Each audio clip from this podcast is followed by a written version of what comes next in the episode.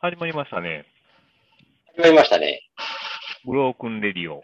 この番組は我々ドナルドフェーゲンが音楽やレコードを中心にあーだこーだ喋ったりする情報番組です。というわけで始まりました。始まりました。あのーなんというか、し新年2回目になるんですけど、まあ、それと、ちょっとマイナーチェンジ、番組内容マイナーチェンジさせてもらっての2回目ですが、まあ、相変わらずね、コロナの猛威でちょっとね、あのー皆さん閉じこもっているんじゃないでしょうかね。ちょっと僕たちも、あの、まあ、リモートで引き続きやってるんですけど、うん。まあ、2回目はね、結構、2回目というか、あれか、今回新、新、なんか、新構成になってからの 2, 2回目ってことで、まあ、フェーゲンがホストになりまして、ブリティッシュロック、まあ、70年代のブリティッシュロック、まあ、ハードロックかな、の中でちょっと、寄り抜き4選ということでね、うん。まあ、前回キャプテンビヨンドを紹介させてもらったんですけど、うんまあ手前味噌なんですけどね、結構これ、いいいいの紹介でししてるなという感じなんですけどね。自分でね。うーん、やっぱり、これ、まあなんでしょうね、こういうことって、うーん、レコード集めたりしてる人からしたら、やっぱある意味、僕らがこうやって、こういうふうにやってることって、うん。やっぱり一つの夢なんじゃないかなと思いますけどね。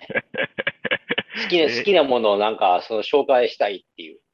まあまあね、やっぱり、こう、いいレコードとか見つけたら、これちょっと、なんか誰かに伝えたいなっていうのはありそうますね。そうそうそう。やっぱりその辺が全くないと言ったら嘘になると思うんですけど、うん。ただやり方もね、ありますし、まあ、ただ昔と違って、本当に待ってこういう、ポッドキャストですか？うんだから、あれ、これあれですよね。あの、今更なんですけど、うんスポティファイにも上げてるじゃないですか。はいはいはいはい。でも、番組の核としては、ポッドキャストなんですか、一応？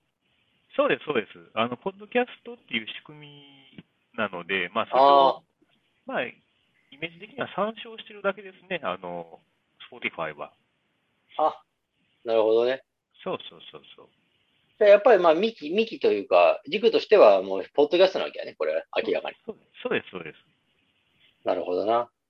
いや、あれなんですよ。あのー最近ね、僕ちょっと、あなたにも一回お勧めしたかもしれないですけど、あの、ポッドキャストで、うん。あの、お笑い芸人のアンガールズがやってるやつを聞いてましてね。はいはいはい。うん。結構やっぱ面白いからよく聞いてるんですけど、うん。そういうのでやっぱりその、おはがきを読むコーナーとか当然あるじゃないですか。はいはい。まあ、そんな中でね、ちょっと思ったのが、あの、海外からのハガキが来てね、来てて、その番組。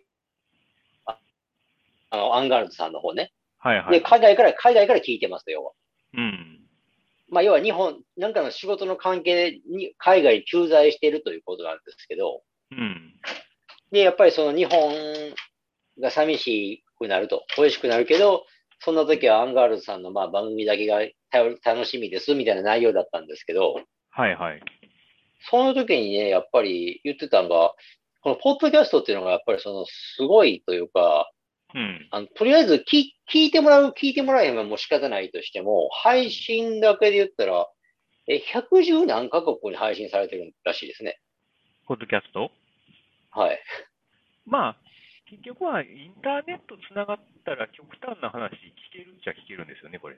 ああ、そうか。まあ仕組み的にはそういうことやもんな。うん。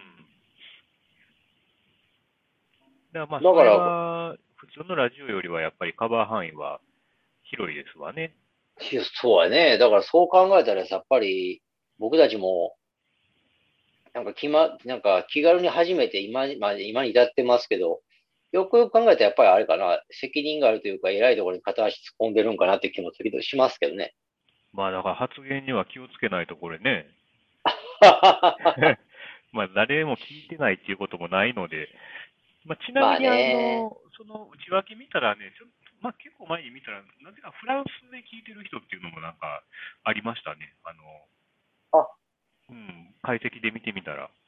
え僕たちの番組を？そうですね。えー、なんか、えやな、めっちゃテンション上がるね。励みになりますね、それ。まあ、フランス人なのか、フランス在住の日本人なのかね、その辺いや、それは日本語の、僕たち日本語で喋ってますから、やっぱりあれでしょう。フランス在住の日本の方でしょ、おそらく。まあそうですかね。うん。まあ、よかったらまたこれ、ね、フランスの方、ツイッターかなんかでリプライとかいただければ。そうですね。なんかこれも何かの縁なんで、ちょっと、あの、なんか、アクションを起こしていただいてありがたいですね。そうですね。はい。まあ、そんなこんなで、でちょっと、じゃあ早速行きましょうか。はい。はい。ということで、えっと、ヘーゲンプレゼンツの70年代ブリティッシュロック、ハードロック編、えー4戦ということで、2戦目はですね、これあの、ハンブルパイというバンドのうんサンダーボックスというアルバムを紹介させてもらうんですけど、はい。これもね、あの、前回紹介したキャプテンビヨンドと、なんかくしくも、なんか、というか、あの、このサンハンブルパイっていうのも、俗に言うスーパーグループなんですよね。なんかいっぱいいますね、スーパーグループはね。いや、きいや、でもね、スーパーグループっていう呼び方がもうなんか廃れても今誰も言わなくなってますけど、うん。まあ、スー、だからどういうのがスーパーグループやってた要は、バンド、だからバンドとかでそれなりに地位があって、そこを辞めたり、バンドが解散したりして、なあの、そういう人たちがまた別のバンドを作ったりするっていうのが、うん。俗に、そういうのの寄せ集めが俗に言うスーパーグループの定義やと思うんで、はいはいはいはい。別にこの70年代だけってことなくて、結局今、今、現代に至るまでずっとそれあるんですけど、うんうんうんうん。そんなんで、まあ、あるじゃないですか、はっきり言っまあね。たら。うん、そうそう。だから、要はその生え抜きの叩き上げのバンドだけじゃなくて、実績をある程度残して、次のステップに行くというか、次のバンドを作ったりすることを、で、出来上がったものをスーパーグループって言ってたんですけど、まあ、日本で言うと、まあ、コンプレックスみたいなもんですよね。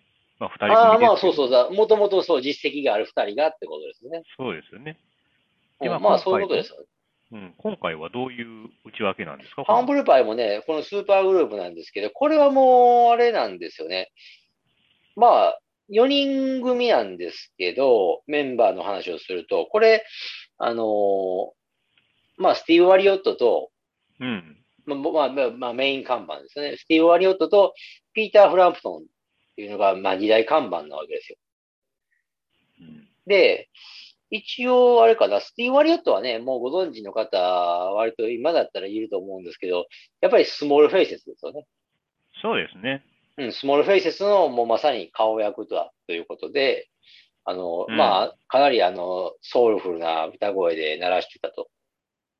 うん。まあ、そこの出身の人と、あと、ピーター・フランプトンが、えっとね、ザ・ハードっていう、うん。えーっと、ブリティッシュバンドかな。うんちょっとポップス寄りだったのかな。なんかじ、あんまりまあ正直すいません。実はあんまり知らないんですけど。ただ、知識としては知ってるんですけど。ザ・ハードまあ売れてたんですよね。え？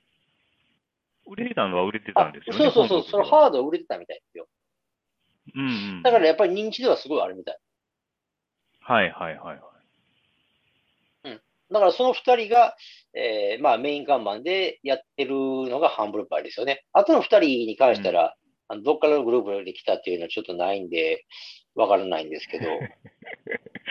でもまあ、だから二人だけなのかなっていう感じですね。スーパー、まあ二人だけでもスーパーグループになると、ね。うん。でね、やっぱりでもそ、そんだけでもそれ言われちゃうゆえんっていうのが、やっぱり、ああの、あるというか、やっぱりあれじゃない？スモールフェイセスのスティーブ・マリオットと、ザ・ハードのピーター・フランプトンっていうのは、そやっぱりそ当時そんだけすごかったということじゃないかな。なんかね、あのー、YouTube でちょっとライブ映像とか、当時の70年ぐらいのライブ映像を見てたんですけど、あれですもんね、はじめ、まあ、司会がこう、あのーじゃあ次の演奏はみたいな感じで言うときに、スティーブ・マリオットハンブルパイとか言ってましたけどね。あまあやっぱスティーブ・マリオットの、まあ当たり前ですけどね、人気というか、飛び抜けてた感じはしますよね。あ、あれですよね。だから、確かスティーブ・マリオットって芸能歴も、芸能歴でちょっと変なんですけど、語弊あるんですけど、そういう、はいはいそういうショービジネス界に身を置いてるのもかなり、なんか子供の時からレコード出してたっていう聞いたことあるんですよね、確か。なんかそうらしいですね。うん、だからそういうのもあるから、やっぱり認知度が高いんじゃないますかね。まあまあまあね。まあでも、うん、やっぱスモールフェイセスもね、やっぱでかいのはでかいでしょ。ああ、そうそうそうそう、そうなんですよね。うん。そういうこともあってだと思うんですけど、ただ、あれかな、やっぱりス、やっぱりスティーブ・マリオットだけじゃっていうか、やっぱりあのヒピーター・フランプトンっていうのがでかいかなと。なんか、花が、花があるというか、ああ。なんかね、僕、僕は正直あんまり思ったことないんですけど、ルックスがいいみたいな。うん。いや、やっぱり大事ですよね、そういうのも。だかいや、ら、まあ、かっこいいですけどね。うん、かっこいいですよね。でも、でも、ピーター・フランプトンってでもね、なんか、ことあることに結構、やっぱり耳に、目にしてきたんですけど、うん。あんまりでもね、なんか、そっち側の方すげえ、そっちもすげえと思ったことあんまないんですけどね。ああ。うん。まあ正直やっぱりスティーブ・マリオットにやられてしまってからは、やっぱりそっちばっかり目が行くというか、うんうんうんまあね、だから僕もはっきり言ってこのサンあのハンブルパイに入った流れもやっぱり明らかに、スティーブ・マリオットの方がやっぱりハマったというかね、うん。うん。そんなことなんで、なんか、あれですよね。ウィキペディアに書いてたのか、なんか、一般的にこう、スティーブ・マリオット主導で、あのー結成したバンドと思われがちだが、実は違いますみたいなことを書いてましたけど、ね。ああ、そう、そうだと思いますけど、結構だから、うん、だからとにかくそのハンブルパイっていうバンドの初期に関したら、うん。ピーター・フランプトンは途中であの実は抜けちゃうんですよね。あこのバンドね。あ、はあはあはあ。だからピーター・フランプトンが脱退するまでは、うん。ああ明らまあ、力関係というか、別にスティーブ・マリオットがワンマンだったわけじゃなくて、やっぱり、ね、結構50-50というか、うん。うん、バランスを取ってたんじゃないかなと思いますけどね。なんか、ピーター・フランプトンが確か、まあ、初め、結成というかね、バンド作りを、まあ、スタートさせて、それで、まあ、スティーブ・マリオットも合流みたいな、そういうことが、どっか書いてたような気はするんですけどね。そうなんや。なるほどね。うん。確うん、かに。だから、そんだけ、だから、うん、それだけ、その、当時のザ・ハードっていうバンドと、ピーター・フランプトンの人気がすごいっていうね、うん。うん。ことだと思うんですけど、で、まあ、そのバンドの、まあ、えー紹介するアルバムはサンダーボックスということで、うん。このサンダーボックスっていうのがね、あのーまあ、先に言っちゃうと、ハンブルパイっていうバンドを代表するアルバムでは決してないというか、はあはあ。まあ、どちらかと言ったら、その、解散、落ち目になっ、正直落ち目になってから出たアルバムなんですよね。うーん、なるほどね。そうそうそう。だから、あの、例えばハンブルパイって言ったらこれみたいなんで言ったときに、このサンダーボックスって上がるのは正直少ないと思うんですよね。ああ。もうちょっとだから、あの、代表作というか、スモーキンとかね、代表作でちょっとあるんですけど、うーん。そういうのとか、あとロ、ロッキン・ザ・フィルムはライブ版なんですけど、はいはいはいはい。まあやっぱ代表作はって言われたときにこの辺になっちゃうと思うんですけど、このサンダーボックスやってあげるのはなかなかいてないんじゃないかなとは気がするんですけど、あ、そうですか。うん。結構後の方で出てますんでね。まあ、そうか。うん。まあ結構枚数出してるんですかね。でも全体的に。一応ね、このサンダーボックスの、ちょっと今ウィキペディアまだ見てますけど、いこれ7枚目か、スタジオアルバム。だから、多分この次のアルバムで多分実質解散するから、8枚ってことやね。だからね。出してるうーん、なるほどね。うん。まあ、ジャケットはあんまりかっこよくないんですけどね。僕は思う。これがね、そうそうそうそう、ジャケットの話になるんですけど、今ちょっとね、ドラルドさんが見てもらってますけど、これですよね。それね、その鍵穴みたいなやつがついてる。そうそうそうそうそうそう。これが、その、なんか木目に鍵穴があってね、うーん。なんじゃこらっていうジャケットですよね、確かにね。ね木の幹に鍵穴開いてるのかな、これは。なんかよくわからんけど、そんな風にも見えます、そうそうそうそうそうそう。これがね、あのーあ、そうか、ドラルドさんもうこのアルバムは全く知らないですか？知らないですね。ああ、なるほど。じゃあ、これね、ちょっとじゃあ先に今、ブツの話をさせてもらうと、特殊ジャケット、まあこれくり抜いた特殊ジャケットになってまして、あ、やっぱそうですか。そうそう、これだから、あの、鍵穴にくり抜、鍵穴型にくり抜かれとると。なるほどね。で、中見えとると。で、うんこれが、だからね、あの、ちょっと中を見せるとですね、結構、あの、あれですよね。これが、まあ、この、まあ、この LP の人気にして買ってるとこもあると、正直あると思うんですけど、うんこれ鍵穴にな覗くとなんとね、この女性のね、ほー。女性がちょっと正直、まあちょっとお、まあ、あの、なんというか失礼な表現かも、用を、用を足してると、トイレしてると。ああ、そうか、そうか。あ、そういう本場ですね。あ、トイレに座ってんのか。そうなんですよ。これね、そういう意味でね、あの、これで、これ、これを知ってるか知らんかで結構人気、これが LP 好き嫌い分かれるというか、このお、なんかスケベ親父がね、買ってそうなイメージもあるんですけど、なるほどね。これだからそういう意味、ちょっとそういうひ、まあね、あの、わいせつなちょっととこを入れたジャケットになってまして、だ言ったらあれですよね。その、お手洗いの鍵穴っていうことですよね。もそうそうそうそうそうそうそう、そういうことですわなで。そこから覗けますよもうと。そういう、そうそうそう。で、だからね、あれなんですよ。僕も今回その紹介するにあたって知ったんですけど、うん。このサンダーボックスっていう言葉がね、はいはい。なんかおトイレを指す隠語らしいんです。あ、そうなんですか？らしいんですよ。へえ。その辺がちょっとね、あのー一応ね、ちょっとまあこれもおなじみウィキペディアなんですけど、17世紀に使われたうん。言葉のスラングなんです。へえ。で、トイレを意味すると。なんか、あ、そういう意味だったんですね。もっとこう、ロックっぽいじゃないですか、サンダーっていうとね。サンダーボックスですからね。うん、あ確かに。そんな意味ね。はいはい。いや、それにしても、それにしたってでしょ。なんかサンダーボックスって確かにドラムさん言う通りだと僕も思うんですよね。うーん。だって、まあ変な話、日本語に直訳すると、雷箱ってことでしまあそうですよね。ょ。どういうことやねん。まあどういうことやねんと思いつつも、なんかまあちょっと激しめのイメージっていうか、うんうんうんやっぱりどうしてもサンダーっていうのがきついじゃないですか。サンダー、サンダーっていうのが。なんかハードロックとかメタルのイメージですよね。サンダーっていう、そうそう、。サンダー、実際サンダーってバンドも似てますし。なんかそれでいくと、本当に、あのそのサンダーボックスっていう名前に引っ張られて、うん。うん、どういうことやと思いつつも、実はそれがトイレだったっていうのがね、なんかその辺のことの顛末がちょっとあれって思うとこもあるんですけど。まあ、接近みたいなことかな。川屋とかね。そう。まあね。なるほどでね。こで、それはそれで、ちょっとそこから僕、まだこのこと知ってから、なんか考えてたんですけど、うん。ちょっとハンブルパイのことはちょっと気離して、うん。サンダーボックスがトイレを意味するっていうことからいくと、うん。ちょっと面白いですよね。サンダー、ちょっとサンダーボックス行ってきますっていうのも面白いじゃないですか。あ ーあー、ああ、トイレやな、こいつと思いながら、あーあー、どうぞどうぞみたいな、サンダーボックスに行くっていうのも、うね、んサンダーボックスっていう、だから言葉がちょっと五感が強すぎますよね。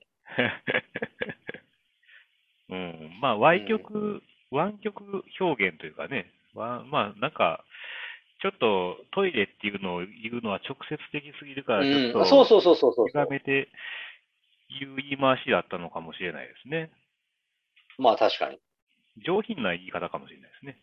ちょっとよくわからないですけどね。まあ確かにね。だからこれ英国の方で聞いたらそういう風なな、ね、形になるかもしれませんけどね。うーん。あどとちなみにね、これちょっとジャケットの続きでいくと、まあトイレなんですけど、うん。これなんと、なんとというか、裏面もこうなってまして。あ、裏面は？これはお風呂ですか？これで、これはだから、まあ要は、浴室っぽいですよね、なんか。浴室？いや、いや浴室でもないか。なんかあの、うん。あれですよ。まあまた二人の女性がちょっとは正直裸になってて、まあまあタオルはね、大事なとこかかってるんですけど、あの、ただちょっとリラックスしてるというか、同じ部屋になんか二人お、二人おるという。バスルームですよね。だから、まあ、向こうってトイレとお風呂って同じ部屋あ、そうそうそうそう。あの、同じフロアにあったりしてますからね。うん。だから、これ、まあ、今何を言ってるかというと、あの、これ、インナーになるんですか、それは。そうそう、これレコードが入るインインナーですね。インナーでございます。はい。インナーがね、そういう写真インナーインナースリーブですよね。はいうん。そうそうそうそう。そのサンダーボックスっていう、あの、画像とかを検索したら出てくると思うんですそれの鍵穴の部分を除くと中身はこうなってるよっていう話を今してるんですけど。うんうんうん。インナーの、が、カラーのね、写真になってて、まあ、女の人が便座に座って裸、まあ、ほぼ裸っていうか、で、あれですまあ、裸でもないか。下着姿で、まあ、便座に座ってる写真と、ああ、まあでもそうですね。はいはい。でそれを裏返すと、今度はお風呂に入ってる全裸のね、お姉さんが二人いるという。そうそうそうそう。で、やっぱりあれですよね。この、この辺の女性のそのルックスとかヘアの感じが、やっぱりその、もうおそらく17世紀っぽいんでしょうね。ちょっとふ、うんうんうんちょっと古めかしいですもんね。確かに確かにそうですね。うん、だからその辺で、だから、あの、17世紀のトイレのスラングがサンダーボックスというのも全部つりつまが合うんで、なんでそういうタイトルにしたんでしょうね。なんか謎はありますね。いやー、なんかね、だから、この辺はだからちょっと英語のヒアリングとかできてれば話変わって、まあ実際サンダーボックスって曲もこれ入ってますんでね、一曲目に。そう、そうですね。一曲目そうですもんね。うーん。そのあたりの意図がちょっとわからないといえばわからないんですけど、なるほどね。ねえ、あ、ちなみにこれだからあれですよ、このジャケットデザインはね、もう毎度おなじみというか、泣き子も黙るヒプノシスでございますよ。あ、そうですか。だから、あの、ピンクロイドとかね、おなじみの。はい。はい、はい。なるほどね。うん、だそういうこともあってんのは、だから結構、だからこれはほんまに芸術作品ですよ、一応。レコードのね、ジャケットの。当然これは、あれですか ?UK オリジナル版のみの使用とかあそういうことですか？これね、だからちょっとむずに、もうさっき物に突っ込んだ話しますと、実はこれね、うん。UK 版ないんですよ。あ、そうなんですか？これがね、まあ、もうちょっと正確に言うと、おそらく、ないだろうっていう、まあ、推推測の域出ないんですけど、多分ね、出てないと思うね、イギリスでは。あのね、なんか、結局、これあれなんですよ。その、ちょっと今、そのサンダーボックスまた、ウィキペディアなんかでも見てると、うん。あのーまあ、発売して、ビルボードチャートうん。で最高52位。はで、あと、その、ただ、そのアメリカではそういう結果だったんですけど、一方、イギリスでは全英アルバムチャート入りを逃す結果となったって書いてあるんですけど、あ。はい、はい、はい。これだからね、あのーこれ、この書き方だからちょっとかん、まあ、勘違いというか、うん。だから、イギリスで UK 版出して逃してるのか、うん。まあ、それを、この、その事実がここに反映されてないのかってことですよね。はい、はい、はい、はい。UK 版出てなかったらチャート入らないんですかね、それは当然。まあ、確かにね。う。うんちょっとねこれ、うん。これがね、なんか、UK 版、あのね、いや、僕もだからこれ、好きだから当然 UK 版欲しくなるじゃないですか。はい、はい、はい、はい。だからやっぱアンテナ張ってね、探してたつもりやったんですけど、一向に出てこないんですよね。ああ。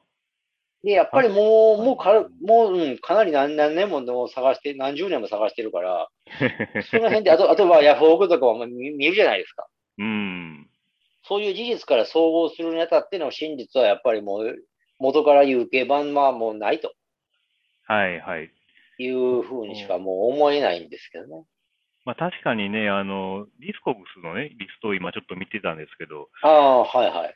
まあ、全バージョン、まあ、リストされてるとは思うんですけど、やっぱり UK 版ってないですね。ああ、そうでしょう。やっぱりな、だからないですよ、これ多分。ただね、カセットだけなぜか出てますね。UK 版っていうか。ああ、うんえ、リアルタイムで？そうそう、74年なんで、これリアルタイムですよね。えー、そうなんや。だ確かにでもレコードはないですね。うーん。まあ、そのあたりね、な、なんでかっていうのを考え、まあ、一説っていうか、一番、なんか、しっくり、まあ、なんか、一番有力なのが、やっぱりハンブルパイ、この頃にはもう落ち目、落ち目だったから、ああ。イギリスでの発売をまあ見送られたっていうのが一応一説にはあるんですよね。うーん。うん。なるほど。もうだから、あの、落ち目だしっていうことで、うん。まあ、それがあって、あともう一個はその、やっぱりこのジャケットが、やっぱり、まあ別にいやらしくはない、ないんですけど、うん。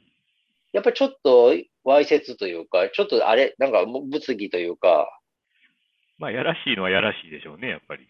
まあやらしいのはやらしいんですけど、なんかやっぱりイギリスでは全部通じるじゃないですか、これ。僕たち、日本、例えば僕たちはこれ見て、そんなちょっとそういうの思うぐらいで済みますけど、やっぱイギリスでは、サンダーボックスって言葉も分かる人多いし、多いやろうし、はいはいはいはい。その含めて、ちょっとこれどういいかがな、まあジョークにしてはちょっとな、みたいなのがあるあるかもしれないしね。あまあそういうことがあって、イギリスでは発売せんとこうかっていうね、見送ろうかってなったんかなとかで思ったりもするんですけど、ー。うーん。なるほどね。まあこれは僕の勝手な適当な推測ですけど、はいはいはい。一般的にはだから一応う落ち目になってるから発売、イギリスでの発売見送られたっていうのが一応一説にはあります、ね。なるほどね。だから僕ちなみにこれ持ってる、まあドラムさんに見せてるのもアメリカ版なんです。なるほど、なるほど。はい。で、もともとはイギあの日本版を持ってましてね。まあそれはちょっともうとっくに処分しちゃったんですけど。うーん。まあ、でもあれかな。この、うん、もうでもね、結構この RLP は、だいぶ前からですよね。もう、愛情してたっていうか、もうあれ、いつかな？高校ぐらい、高校生か、うん、ぐらいだと思いますね。あの、本当に集め、集め始めの頃にもう買ってましたね。まあそういうのってちょっと強いですよね。やっぱり思い出もあるかもしれないですし、大まあ事にしたい、ね、確かに。あれですよね。それでも、やっぱあれですか？あのーハンブルパイで選ぶとしたら、やっぱこのアルバムになるんですか？フェーゲンさんは。あ、なんかね、うん、僕もそうですね。あの、一般的には魅力、人気が下のアルバムですけど、うん、一枚って言ったらこれ、やっぱりハンブルバー知ってもらうのはこれかなって感じですね。なるほどね。うん、これ、これと思うな。セールスポイントというか、まあ、どの辺が気に入ってるんですか？他のアルバムに比べて。これがね、うん、なんか他のハンブルパイのアルバムよりかは、うん結構その筋が通ってる感じがしたかな。あの、これ聞きました？通して。あ、聞きました、聞きました。一応だからやっぱりその、なんか、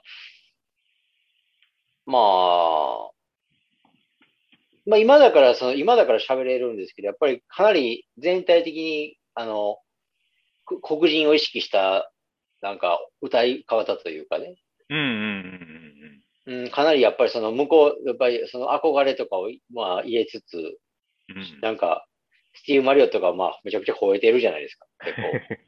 そうですね。まあ、アップテンポの曲はとももちろんやし、そのスローなバラードなんかでもなんか、ちょっと力みすぎじゃないのっていうぐらいの感じ。熱いですよね。うん、そうそうそうそう。その辺がなんか、結構僕はあれかな、あの、まとまってるような気がしていいなと思いましたね。他のアルハンブルパイのアルバムに比べても。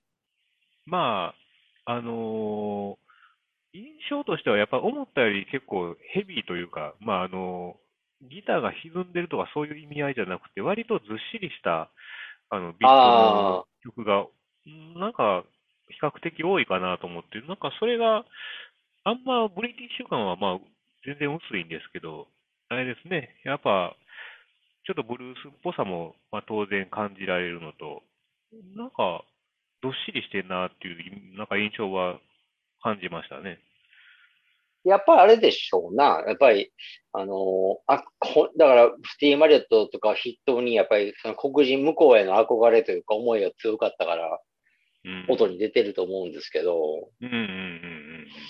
まあ、あれですよね。だから、さ最初の方で喋ったそのハンブルパイっていうのがまず、そのスティーブ・マリオットもやし、もう一方のピーター・フランプトンの、まあ、主眼もでかかったってことで言いたかったら、この LP は選べないですよね。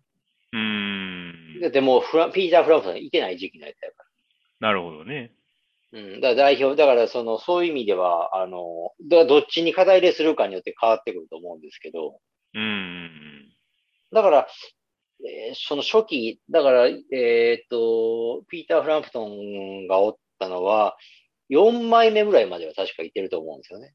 はあはあはあはあ。だから、その辺の人を紹介、そっちの方を紹介したかったら、やっぱりそっちの辺からのセレクトになるでしょうし。うんうんうん、でも僕はあれかな、やっぱり、うん、スティーブ・マリオットの方で知ったから、まあ、ハンブルパイ好きやってなったから、やっぱり、まあ、やっぱり間違いなくこれ、もうあっさりサンダーボックスで、うん。やっぱ決まりますね。なるほどね。うん。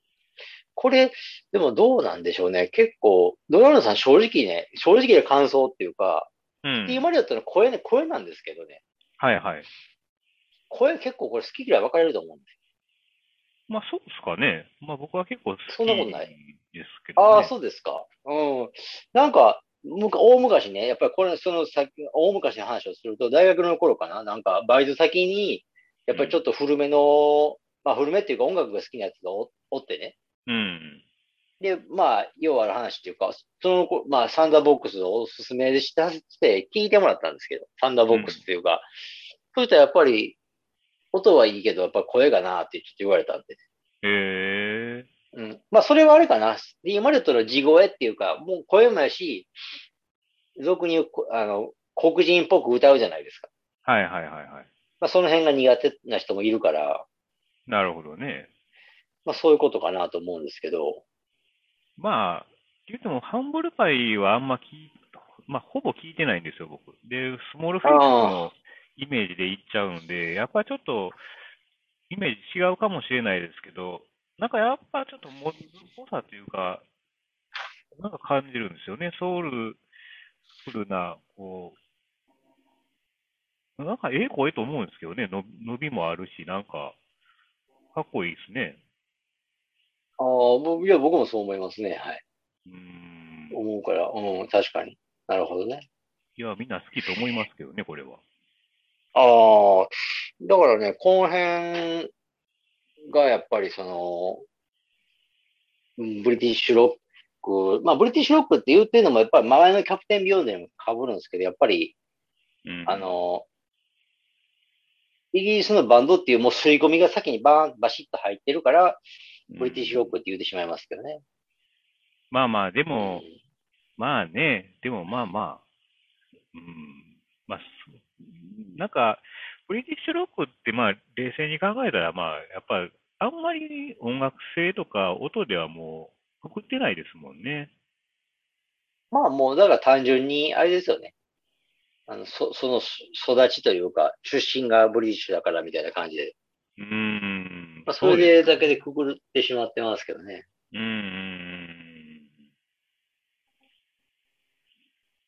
結構でもあれかな、この LP に関したら、なんか、うん、やっぱり好きやし、おなんか吸収できることが非常に多かったですよね。まあ、あの、この LP のね、あのーえっ、と、な、4、四曲目か。え、ちゃうわ。えっ、とね、曲目、4、あ、4曲目な。あ、アンナっていう歌があるんですけど、ほうほうん、例えばこの4曲目のアンナっていう曲が、う。うん。あのーなんか黒人のし、あの、アーサー・アレキサンダーっていう人のカバーらしいんですほう。よ。うん。で、なんかその、当時のその、ライナーノート、このサンダーボックスのライナーノートって実はね、中村東洋が書いてるんですよ。はいはいはいはいはい。で、その人が解説してるのを僕読んでたんですけど、このアンナっていうのは、うん。あの、ビートルズもカバーしてると。うーん。このアーサー・アレキサンダーの曲をね。うんうんうん。だからそれに、そのことも中村東洋さん書いてて、僕もそれを知って、うん。うん。じゃあちょっとそのビートルズの方も聞いてみたいなとかね。はいはいはいはい。アーサー・アレキサンダーも聞いてみたいなっていうので、点と点をつなげて、まあ、な音楽のその広がりを見せてくれたんですよね。なるほどね。うん、結構そういうのから、そういうことを含めても、うん、あのこの LP ってうん僕の中では結構でかいんですよね。まあ、いろんな広がりが持てたと。そうです、そうです。で、あでもこの LP って言ったらあれかな、あの、12曲入ってる中で7曲がソウルまたはブルースミュージシャンからのカバーっていう構成で占められてるっていうことなんですけどね。カバーが非常に多いんですよ、だから。あ、そうなんですか、これ。これほとんどカバーなんですよ。だから。なるほどね。まあ、その辺もだからね、あの、なんやろ。まあ、評価分かれるとこから、好き、好き、嫌いな人はそういうとこ、うん、嫌いって言うかもしれへんからね。もっとオリジナル作れやという、ね。そうそう、オリジナルが好きな人もいるから。うーん。うん、でもまああれかな。うん、でもなんか、僕だから当然そのこれ、ハンブルパイのアルバム最最初に聞いた時には、オリジナルシンガーがどうっていうか、全然その意識はなかったんで、ほほぼ知らない人ばっかだったんですけど、はいはいはい。でもそんな知らんでも十分楽しめるぐらいね、やっぱかっこよかったですからね。まあ、普通に聞けましたね。そういう。うん、全然僕もあれやね、うん。まあ、バそれンドの、があったから。バンドの曲、このバンドの曲やなっていう、それまあ、そういうまとまりは確かにあるんですよね、やっぱり。そう、ありますあります。ちょっと散漫な印象っていうのはないですよね。ないないないないないですね。なんか自分のものにするっていうか、あの、YouTube であの、ストーンズの Honky Tonk Women のカバーとかのライブの映像があったんですけど、はいはい。なんかストーンズよりかっこええんちゃうかなっていうぐらいね、やっぱり結構自分のものにしてる感じはありますね。確かにね、そうそう。やっぱ有名、まあ有名有名じゃないけど、あの、うん代表曲になってますわね。うんうんうんまあその辺、だから、うん、うまかったと思いますけどね。うん。まあ、ただ、ハンブル、個性がね、個性ありますわね。やっぱりスティーブ・マリオットはね。個性、あ、個性はもうあります、あります。やっぱり。うん。まあそこに対して、だから、好き嫌いも分かれるかもしれないんですけど、ただね、あの、最初の方でも触れましたけど、このサンダーボックスっていうのはちょっと落ち目の頃のアルバムだったんで、うん。まあ、正直この後に1枚アルバム出して、実質解散状態というか、うーん。まあ、活動休止っぽいことになって、はいはい。で、80年ぐらいに再結成アルバアルバムっていうのかな？ちょっとそういうの1枚か2枚出して、うん。まあ終了っていう感じなんですけどね。なるほどね。うん。ちょっとだから、もう、あの、これもまたちょっと YouTube になっちゃうんですけど、なんか89年ぐらいの、なんか再結成的なライブの映像があったんですけど、もう、はいはいスーパーマリオットはもう参加してなかったですしね、そのライブのやつには。ああ、そういう時もあったんかなだから、うん。うんなんか、あの、注釈みたいな感じで、ステューマリオットはもう参加を拒否したというふうなことも、なんか書いてましたけどね、そんなことなるほどな。全然違まあ、そうの辺、バンドになってましたけどね、もうもはや。まあまた見てください。確かにね。だってピーター・フランプトンもいてなかったんじまあそうなんですかね。ちょっと細かくは見てないんですけど。ゃないあのあ空港もやっぱりね、変わってるから、ちょっと面あ。ああ、白かったそれ、まあ、風貌のこと言われちゃうときついよね。服とかね。まあ、ハンブルパイだけじゃなく、やっぱり大概の人変わってると思うからね。うーん。あそうですか。まあ興味のある方はちょっとその辺もチェックしてみてはどうかなそうですね。今はもう YouTube で結構好きにあのチェックもできますからね。そうですね。うん。だから、あれかな、とにかく、この LP っていうのは僕、そうやね、なんかわからんけど、この LP いいなと思ったってことは、やっぱりあのソウル、黒人のね、音楽とかもスムーズに聴けたってことなんですよね、だから。なるほどね。うん。だから、だからこれ聞いて、だから好き嫌いで、あの、なんか、物差し測るのはいいかもしれませんよね。なるほど、なるほど。うん。まあ、そんな感じですかね。そうですね。はい。はい。まあ、では、えーっと、締めの告知そうですね。いつもの、まあ。まあ、業務連絡ちょっと行きましょうか。えー、今回ご紹介した曲は番組のブログにて確認できます。アルファベットでブロークンレディオ、ドナルドなどでググっていただければ大体一番上に出てきますので、気になった方はぜひチェックしてみてください。ツイッターやってます。アカウント名はすべて小文字でブロークンレディオアンダーバー JB となっております。フォロー、リプライ、メッセージなどよろしくお願いします。えっ、と、まあ、フェーゲンだけですけど、あの、インスタグラムをやっております。レコードジャケットを中心に上げてますんで、またチェックお願いします。ID は HK774111 となってます。よろしくお願いします。はい。では、えーこそんな感じで、ブロークンレディオ、お相手はドナルドでした。はい、フェーゲンでした。